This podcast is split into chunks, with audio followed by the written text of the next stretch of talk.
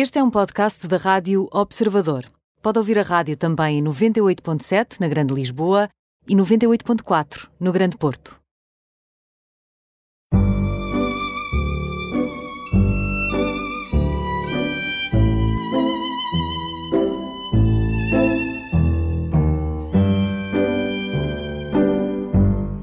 Bem-vindos ao programa Imperdíveis, hoje com Lígia Lopes, 41 anos, designer industrial, com doutoramento em design, mãe de um filho, o Guilherme, tem 12 anos. É uma designer que trabalha sempre com e para grupos que estão à margem, já vamos perceber o que é que são, quem são estes grupos e quais são as margens. É professora na Universidade de Aveiro e também na FEUP, na Faculdade de Engenharia do Porto tem vários projetos internacionais. O networking da Lígia é muito internacional e liga ao Porto, liga Portugal, ao Japão, ao Reino Unido, Croácia. São projetos muito transformadores e o percurso da Lígia Lopes não é nada linear, já vamos perceber porquê. Bem-vinda, Lígia. Oh, muito linda. obrigada, muito obrigada por ter aceito esta, dar esta entrevista. Se calhar começava pela, pela sua marca, que é a marca da pessoa que trabalha para pessoas, ou seja, tem uma visão do processo, está muito interessada no processo do designer, mas depois uh, interessa-lhe não, não apenas a concretização final, mas a aplicação que as pessoas dão ao produto final. E isso faz com que trabalhe com estes grupos que estão à margem. Quem são os grupos à margem? Eu costumo pensar que, que as pessoas foram pouco, ou são pouco respeitadas nos processos projetuais agora menos, eh, mas lembro no início da, da, minha formação que as pessoas eram um pouco envolvidas nos processos criativos, de consulta, e portanto eu, eu costumo dizer até que, que o designer uh, pensa muito no seu umbigo. Nós achamos sempre que sabemos o que é que agrada mais os outros, as cores, os gostos, gostamos de adivinhar o que os outros, ou pensamos que sabemos o que os outros, quais são as expectativas dos outros trabalhar com os grupos que, à, que estão à margem eh, ajuda-me a ter uma visão muito mais ampla. Eu costumo dizer que é uma visão de drone, não é? que é uma visão uh, que fica uh, num plano de privilegiado, que é contactar com diferentes grupos.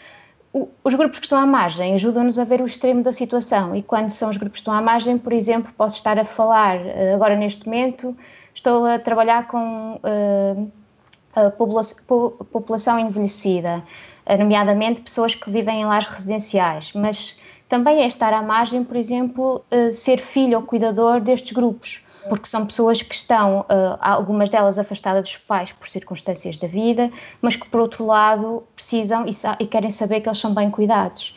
Portanto, eh, alguns dos meus projetos passam exatamente por perceber o que é que as pessoas esperam para si próprias e, e não centrar Posso, desculpe interromper, posso, posso também considerar grupos à margem pessoas com deficiência, porque um, um dos seus focos é o design para a inclusão e o design inclusivo. Sim. Posso considerar à margem também pessoas com que têm um traço aparentemente muito simples, como ser canhoto, e esse é o seu caso, não é? Também podemos Sim. falar desse projeto canhota, porque de facto o mundo, e se calhar o mundo do design não está uh, feito a pensar nas pessoas que realmente usam muito mais a mão esquerda, é destes grupos, é destas margens que estamos a falar? Sim, eu, eu comecei o meu, o meu percurso, assim, diria assim, mais adulto do design, que eu, eu acho que tive uma fase do encantamento e depois há uma tomada de consciência de qual é que seria o meu papel. Eh, isso, isso talvez tenha dado muito até com, com o nascimento do Guilherme, com, claro, o meu amadurecimento como mulher também, perceber qual era o meu lugar e o lugar que eu queria ocupar, principalmente porque estando no ensino acho que tenho um dever e uma obrigação de alertar para, para outros, outras, uh, outros cenários que não são aqueles mais visíveis e aqueles que nós vemos nas revistas de design. E que são aqueles que, que a partir da são mais estéticos, são mais uh, uh, atrativos para o comércio do design, digamos assim, para a comercialização do design, mas uh, eu acho que há um, há um, lugar muito, muito digno para os designers que queiram trabalhar com estes grupos. E, e o, o, grupo da deficiência também, da diversidade funcional, uh, também tem sido um grupo que eu tenho trabalhado muito, nomeadamente com crianças com, com autismo, ou trissomia 21, uh, que têm um, um, um, um sequá criativo que me agrada muito porque está é, é, um, é uma criatividade sem filtros sociais que nós estamos uh, sempre uh, muito mais condicionados por, esse, por esses filtros. E que certamente fazem o uso das peças ou do design de, de forma completamente diferente e se calhar surpreendente quando ponderado com as pessoas que não têm esse tipo de, de abordagem, esse tipo de circunstância, e que se calhar também interpela muito os designers que pensam os objetos para serem usados ou as peças para serem usadas de uma certa forma e alguém as usa de outra forma. É lógico que, que o design, nomeadamente a minha formação como é design industrial, design industrial eu, eu eu tenho, eu tenho sempre uma vertente uh, que, quando penso num produto, ou porque estou a pensar nos moldes, ou das condicionantes, ou como vai ser produzido, eu, eu, eu estou com outro tipo de filtros. Às vezes a, a consulta serve-nos para, para, até para descomplicar o projeto. Uh, uma das coisas que eu aprendi, nós temos uh, muito o hábito de pensar nos, de, de querer desenhar objetos multifuncionais, não é? O, o, vamos usar o, o canivete suíço ou o nosso telemóvel, por exemplo Lígia, posso só perguntar, o design industrial uh, abrange o quê? Abrange tudo o que é, imagina, hoje em dia fazem-se uh, cirurgias uh, por laparoscopia, por máquinas sofisticadíssimas, isso é design industrial? Sim, sim, uh, também, também, que também design está. industrial é que estamos a falar, ou que tipo de design? Eu acho que não existe um limite para o design e cada vez as fronteiras do design estão, estão menos definidas e ainda bem. Uma das, uma das, uh, minha, das vantagens que eu tenho de estar na universidade é exatamente essa, é eu estar em, uh, tanto na Faculdade de Engenharia que que consulto os meus colegas que têm coisas que para mim, à partida, são extremamente complexas e que eles resolvem com a sua prática e com o seu conhecimento, que é muito técnico. Como, por exemplo, às vezes na Faculdade de Aveiro, tenho muitos colegas que dominam outras ferramentas de comunicação que são igualmente necessárias. Portanto, eu acho que já nem é. Já, eu dizer que sou designer industrial para ser fiel. Uh, uh, ser fiel à minha formação de base. Ah, muito não bem. É, não, é muito, não é muito relevante, porque eu, é eu, sou, eu sou, sou, digamos, eu sou uma designer muito interessada pela humanização e, e processos conscientes.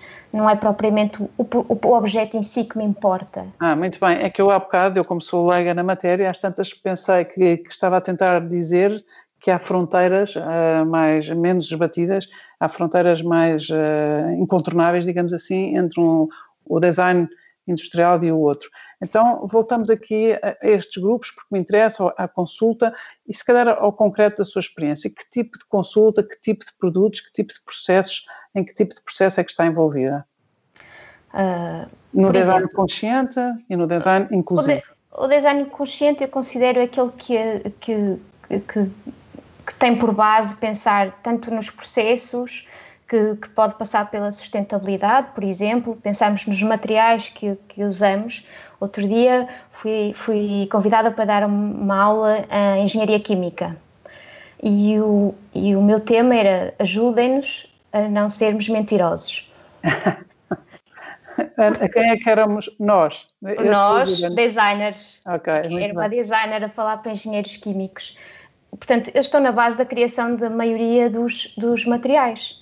Portanto, quando dizemos que determinado material é sustentável, é preciso percebermos de facto qual é o limite dessa sustentabilidade. O que é que isso significa? É como a palavra inovação, o que é, que é, um, é um palavrão tão grande que eu tenho sempre receio do, do que é que estamos a falar.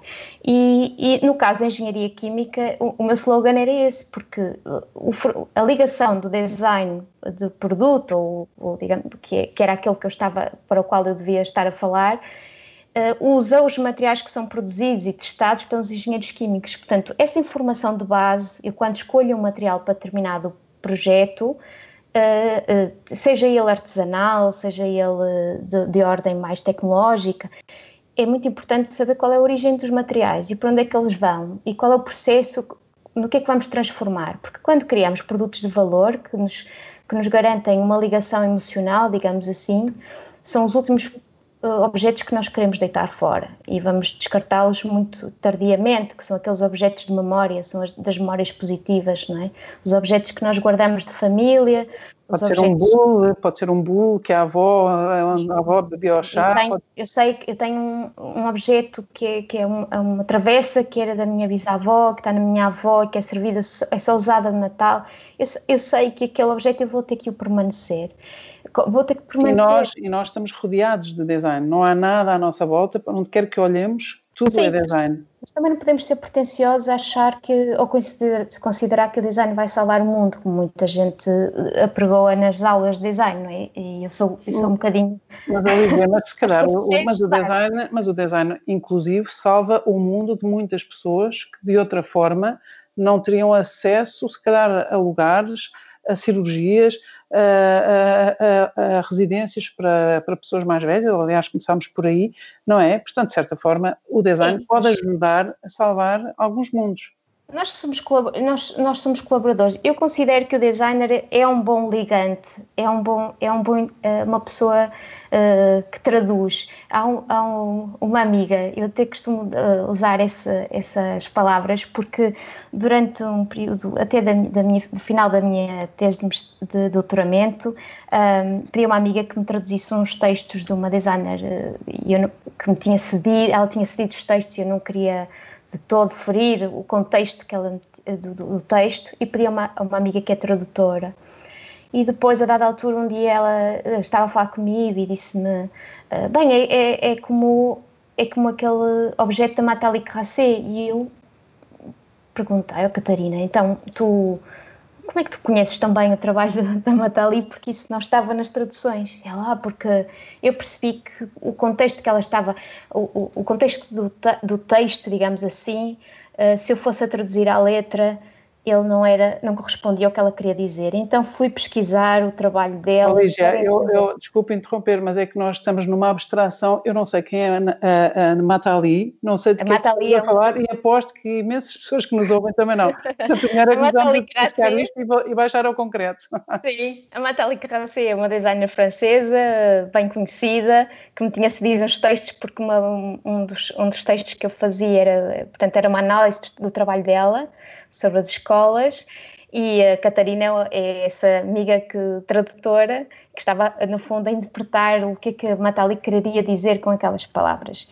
E eu pensei que o designer é também um tradutor, porque é aquele que traduz expectativas, traduz uh, vontades, uh, nomeadamente destes grupos que necessidades, necessidades. Sim, necessidades que normalmente são pessoas que têm uh, uh, menos acesso a serem ouvidas, digamos assim, menos, menos capacidade de chegar uh, a estes grupos que projetam, digamos assim. E eu gosto de pensar que as posso trazer para a universidade ou para o projeto.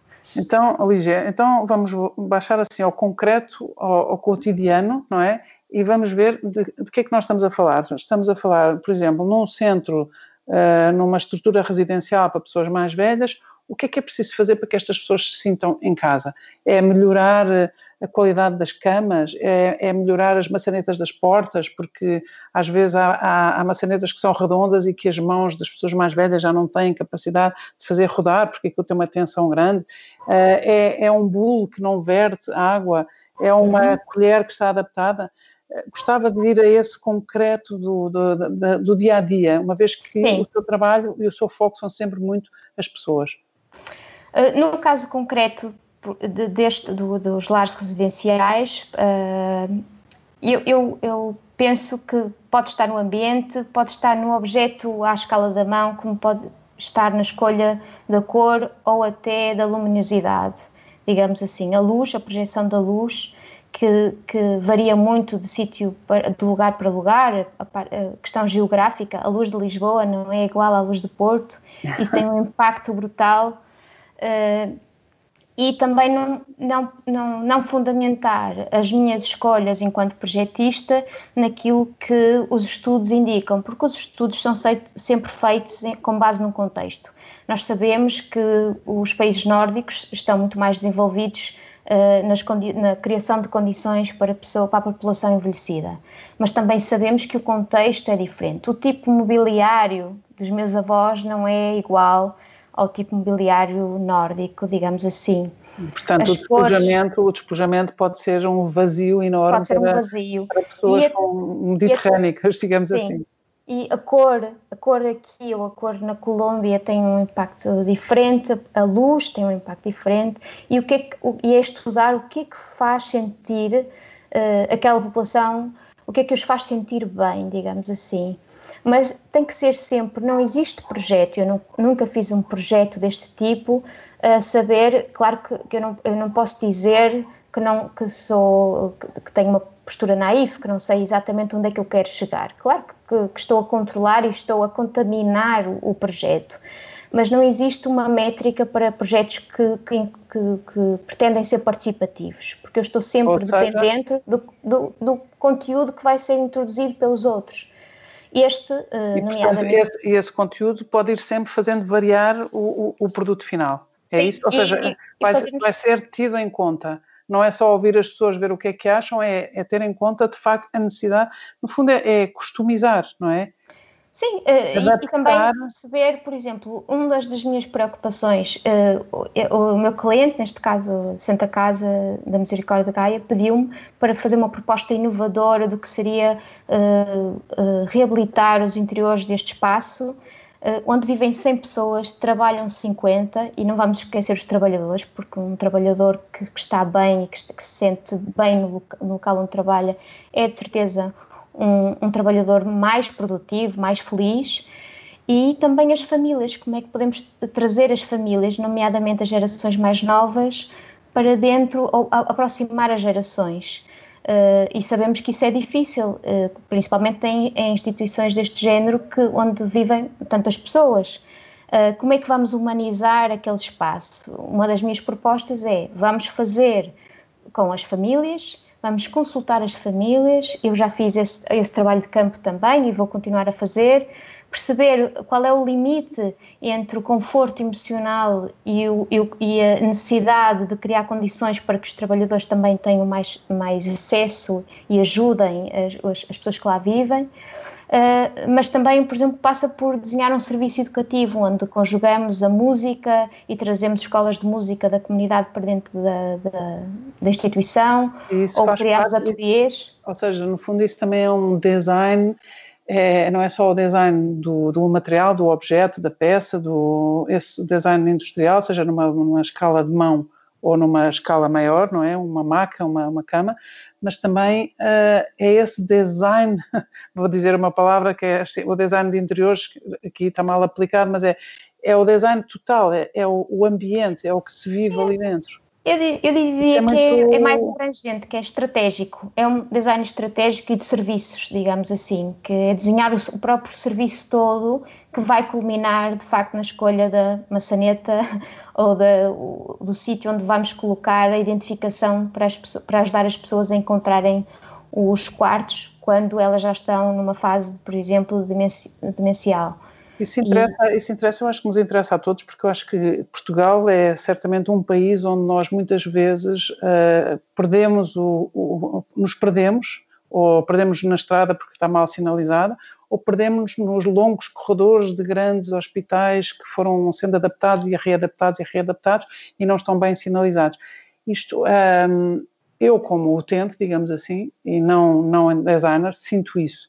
Uh, não sou só aquela que se queixa do bule, que não há bules nos, nos, restaurantes que não vertem, uma coisa que é um, é um, enigma, porque é que nunca ninguém inventou um bule de chá em que uma pessoa pode, pode servir um chá sem verter, mas, mas para quem, como nós, se perde facilmente, um, o design, este design, isto que está, de que está a falar, que é sinalizar, que é dar conforto, que é fazer com que as pessoas se sintam em casa e felizes, independentemente do, do, do sítio ou do espaço que habitam onde trabalham, é importantíssimo. Isso devia ser imperativo, ou não? Eu acho que sim, eh, e, e há uma tendência grande para isso crescer, para humanizar os processos e para, para vermos isto de uma forma muito mais holística. E por isso é que uh, as várias disciplinas, digamos assim, as várias vertentes de design estão cada vez a. A juntar e também a procurar conhecimento noutras áreas. Eu conheço muitos designers que estão a colaborar ou com sociólogos, ou com antropólogos, ou com psicólogos, que é o meu caso. Com médicos. Eu, não, eu não, vivo com, com, a comunidade médica uh, e, portanto, eu não, eu não acredito que o design é uma coisa muito estanque uh, e, as, e, eu acho que as pessoas tendem, e, e, e o ensino está cada vez muito mais alargado para essas disciplinas e áreas disciplinares de conhecimento que podem ajudar o design a ser mais efetivo, digamos assim, a chegar às pessoas. Um, estamos aqui a chegar também a uma pausa, vamos ter que fazer uma pausa. Uh, só assim, nestes 30 segundos, é porque é que não há um bulo que não verta?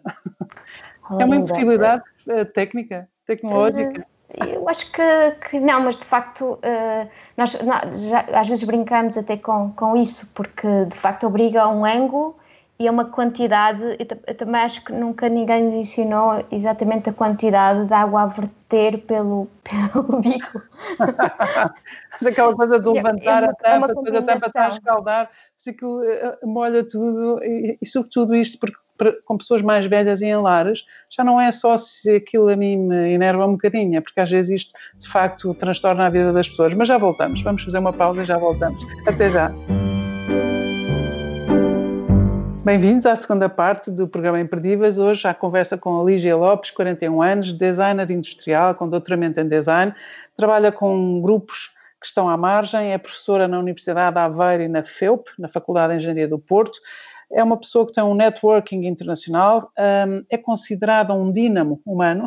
Eu ouvi a Julia Cassim, a Julia Cassim, que é assim, um, uma locomotiva do design inclusivo e que realmente é uma globetrotter, uma vez uh, dizia sobre a Lígia Lopes que ela é um dinamo humano, faz acontecer, e é completamente verdade, e portanto está ligada uh, ao, ao, processo, aos processos de, de, de, que levam a criar peças, objetos, projetos um, que, estão, que se destinam a estes grupos mais marginais, sejam pessoas com algum handicap físico ou mental, trabalha muito com autistas, trabalha muito também com crianças com trissomia 21 e estávamos a falar Uh, e eu gostava de voltar um bocadinho atrás ao facto de ser canhota e ter um projeto que se chama Canhota, porque hum, parece-me a mim, que não, não sou canhota, parece-me a mim que uh, os canhotos têm algumas dificuldades, nomeadamente a usar tesouras, algumas, alguns objetos. Isso aconteceu, isso, foi um motor para si, para criar algum projeto especial? Como costumo trabalhar para, para pessoas que, que de alguma forma estão condicionadas ao uso de alguma coisa, Uh, eu nunca senti muito, posso, posso, tenho que ser completamente honesta, eu nunca senti muito esse constrangimento porque me adaptei uh, e também porque os meus pais me ajudaram a assumir, digamos assim, uh, que eu era canhota, ou que sou canhota, e portanto adaptei-me, mas de facto uh, tenho, tenho um, um dos dedos, uh, o anelar torto, exatamente por essa, por essa adaptação, necessidade de adaptação aos objetos que estão desenhados para os destros. mas o, o, projeto, o projeto Canhota surge porque eu, eu, queria procurar ou queria desenhar um projeto que, que, que no fundo fosse um chapéu para tudo o que eu tenho feito nos últimos anos e para aquilo que eu pretendo fazer, porque eu ainda fiz tão pouco. Há quem e... acho que já fez muito, mas está bem. Depende da perspectiva do copo, meio vazio ou meio cheio. Pronto, digamos que o copo vai, ainda, vai, ainda vai muito tempo de encher e, e, eu queria criar um projeto que, que fosse uh, apelativo ou que, que tivesse uma ideia de diversidade, sem nenhum tipo de paternalismo sobre estes grupos que estão à margem que nós estamos a falar agora. Eh, eu, eu tenho a sorte de ter um networking mesmo dentro da área uh, da diversidade funcional, das deficiências cognitivas ou motoras. Eu tenho a sorte de, de conhecer pais de crianças com deficiência, digamos assim, que são espetaculares. E são espetaculares nesta, nesta capacidade de, de, de serem muito pragmáticos, mas por outro lado também uh, me ajudarem a não ver uh, estas questões com paternalismo. Eu vejo isto, eu entro neste, digamos, nestes mundos, como entro no, uh, nos lares residenciais, com, o, o, com, a mesma, com a mesma seriedade projetual com que estou noutros ambientes ou que estou na universidade. Contudo, acho que devo salientar que durante algum tempo a carga emocional, e há sempre uma carga emocional dentro destes projetos, e durante o período de aprendizagem do saber comunicar com os diversos públicos, eh, era extremamente pesado para mim, que eu, eu, eu talvez não tivesse maturidade para, para esta aproximação e hoje em dia consigo, consigo ver tudo com uma clareza, com humor, com pragmatismo, digamos assim. Um, tá, e, estou a pensar, se calhar, nos seus projetos que a ligavam a crianças autistas. Sim, eh, eu, eu, eu tornei, eu, talvez eh, isso transformou-me também como mãe, eh, por exemplo. O meu doutoramento, o tema do meu doutoramento é sobre a inclusão em escolas de primeiro ciclo.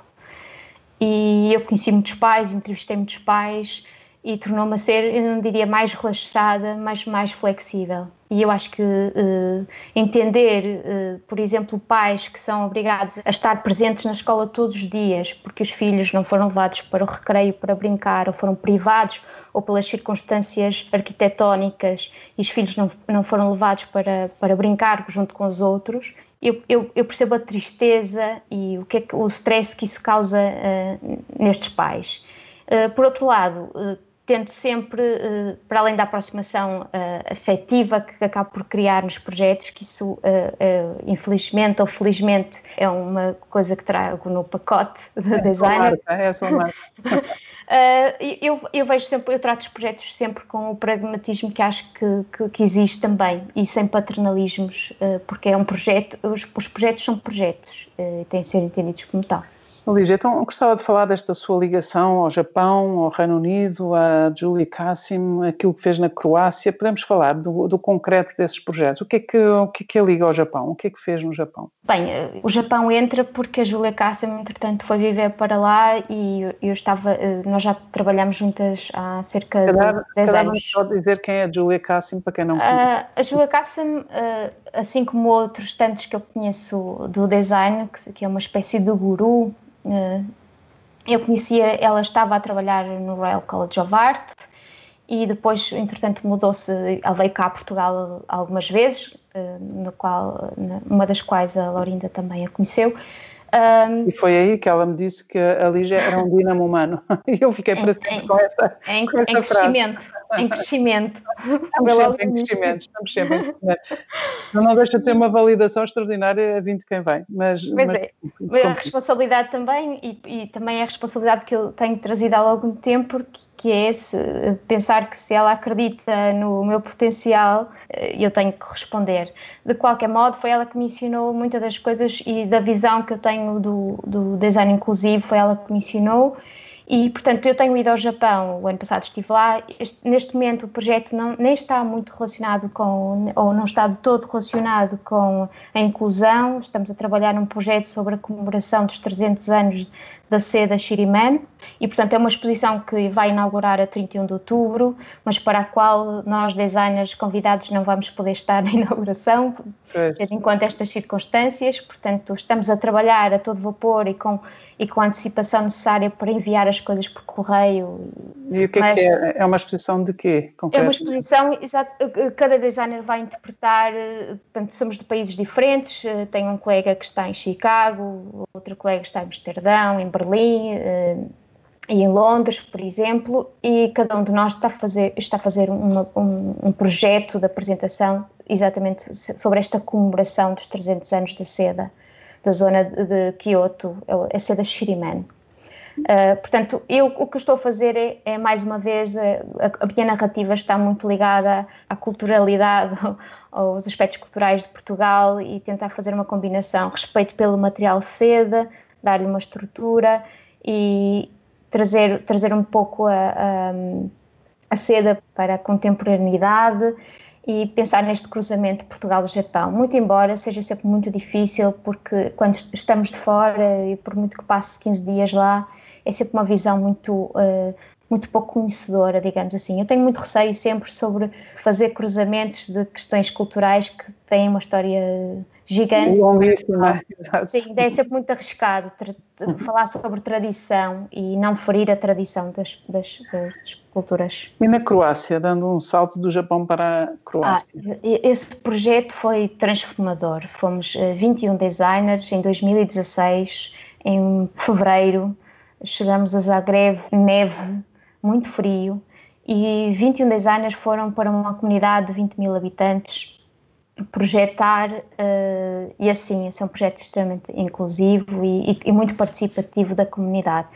Uh, fomos uh, dois designers aqui de Portugal, eu e o Carlos Aguiar, e depois os outros do, do, resto da Europa. Foi um projeto do British Council Croácia e da Julia Kassam. com financiamento da Comunidade Europeia. E, portanto, 21 designers estiveram isolados e com pouca Wi-Fi, porque a ligação ao mundo, uma semana numa comunidade pequena, com muito desemprego, e a trabalhar com escolas profissionais, com técnicas. Portanto, a minha equipa era das, uh, das madeiras, estávamos na oficina de madeira, outra equipa estava nos, nos têxteis, uh, outra estava nas embalagens, né, criar a imagem dos produtos. O âmbito era e o objetivo era criarmos e desenharmos produtos que pudessem ser replicados por aquela população e que no final revertessem para uma associação de crianças com deficiência intelectual. E, portanto, a base dos desenhos foi feita pela equipa de, de, de desenho e, e, com, as, com as crianças e depois nós eh, colaboramos com empresas e com os técnicos da escola e começamos a produzir, eh, digamos assim, a, a conceber objetos que, que, de certa forma não fossem de, de, de, produção complicada e que quando viéssemos embora eh, aquele património intelectual e material pudesse ficar ao, ao cuidado deles. E de que tipo de objeto é que estamos a falar?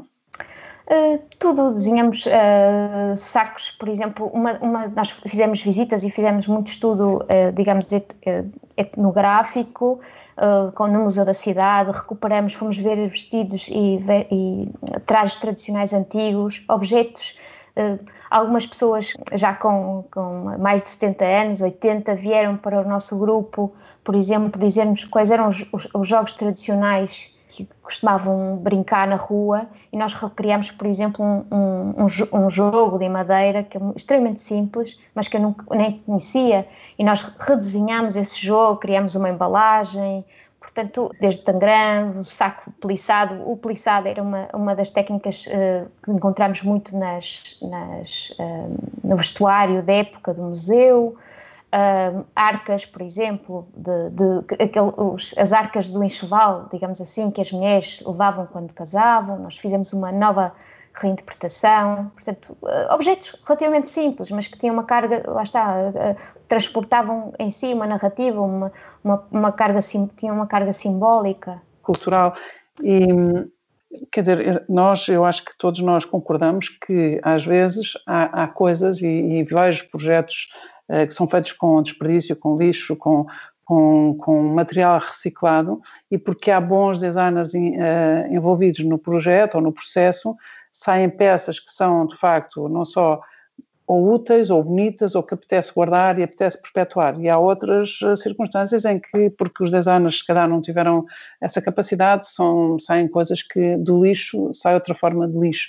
E isto, isto faz-me pensar que realmente o papel dos designers é fundamental até do ponto de vista do marketing, até do ponto de vista do lucro, do gerar lucro, da sustentabilidade uh, de uma comunidade, de uma, né, em contextos mais e menos uh, vulneráveis. Não é? Sim, isso, isso toca num assunto que para mim é muito importante, que tem a ver com gerir as expectativas.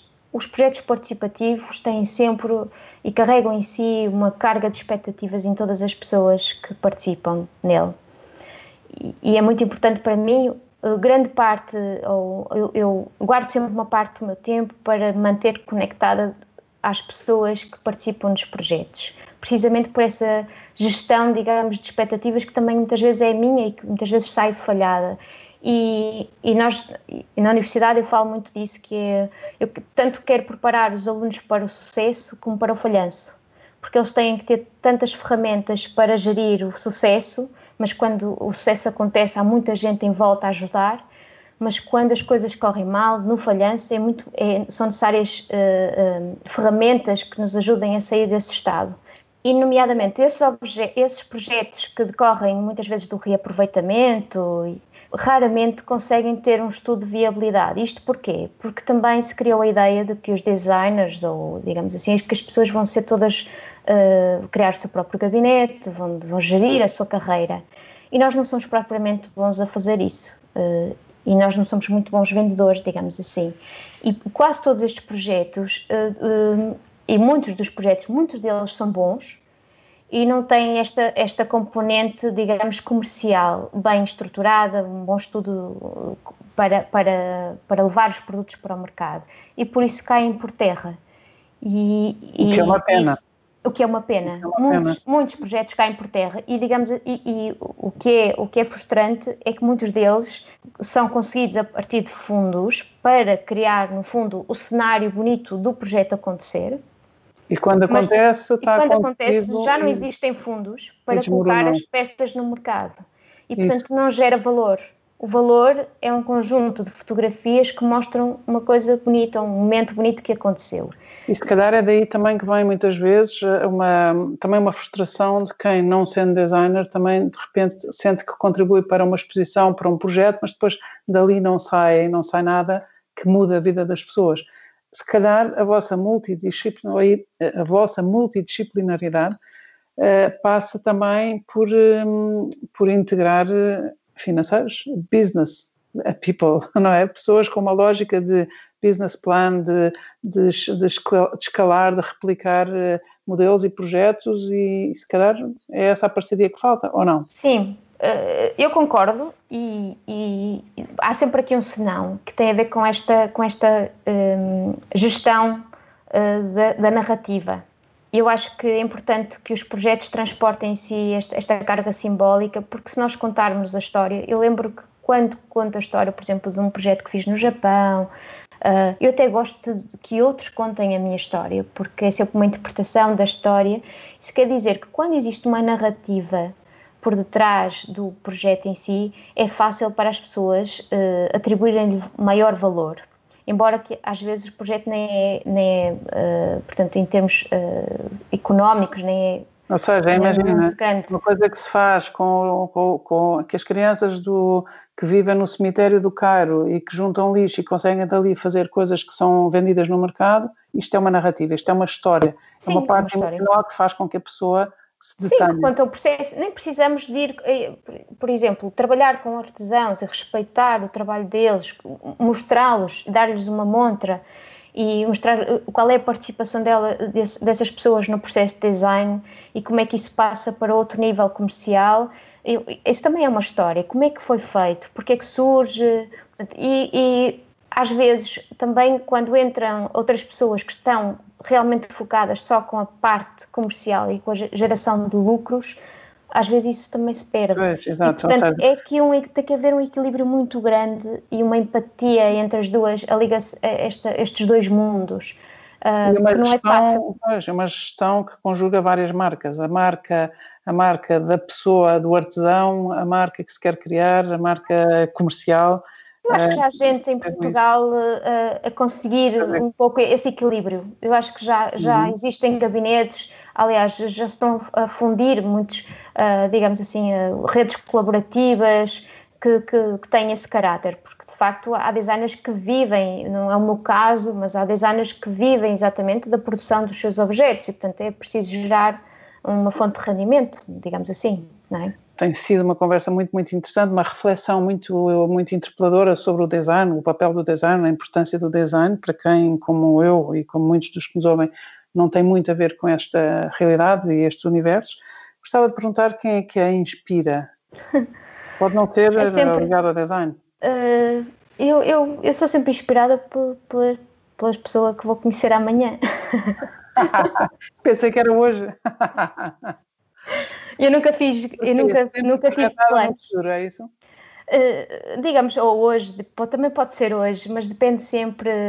Eu nunca fiz grandes perspectivas, nunca fiz. Tenho até dificuldades em pensar projetos, aqueles projetos a três anos, uh, porque eu, eu acho que o meu percurso foi construído por pessoas que foram surgindo, é assim, uma ramificação grande, umas entram, outras saem por circunstâncias, e, e os alunos também nos moldam muito às vezes uh, conheço pessoas fora de um contexto e, e lembram-se de mim e dizem tal, talvez nos ajudasses a, a chegar a, a, um e às vezes é uma conversa de café não sei, não sei eu acho que é inspirador eu acho que é inspirador conhecer gente real isso é bom, gente autêntica e real, que Sim. eu acho que também é a sua marca, não é? Da autenticidade e da, da franqueza. Gostava de, de perguntar se pudesse trazer alguém aqui a esta conversa neste momento, vivo, morto, deste século, de outro século, quem é que traria? Ei, não estava preparada para isso. uh, eu não sei, eu, eu, eu acho que, por exemplo, uh, Ai, Lorinda, não estava preparada. pois eu também não tinha pensado perguntar, mas há muito tempo não faço esta pergunta e, e dá sempre respostas surpreendentes. Hum, eu gostava de, de se calhar, o, o, meu filho para, para saber um pouco a visão. Eu acho que ele me conhece bem, mas eu sempre me preocupei sobre os valores que nós passamos para a geração seguinte. E portanto, talvez portanto, convidasse meu filho. Traria o Guilherme para perceber o que é que a geração que se segue e, sobretudo, alguém não, a, a visão. que vive por dentro, não é? Em casa, que assiste, qual é a visão? É muito interessante. É uma resposta que nunca tive a este tipo de pergunta. Eu, eu como as outras, deve ser a, a, a menos filtrada. muito bem, mais autêntica, já que estamos a valorizar a autenticidade. Muito obrigada, Lígia, muitas felicidades e, sobretudo, também muito obrigada pelo trabalho que faz, porque nem sei se consegui iluminar uh, o bem que faz a tantas pessoas, eu espero que sim, e, e muitas felicidades para si, para as suas equipas e para as pessoas que toca. Obrigada, Laurinda. Um, um abraço e um beijo. Obrigada.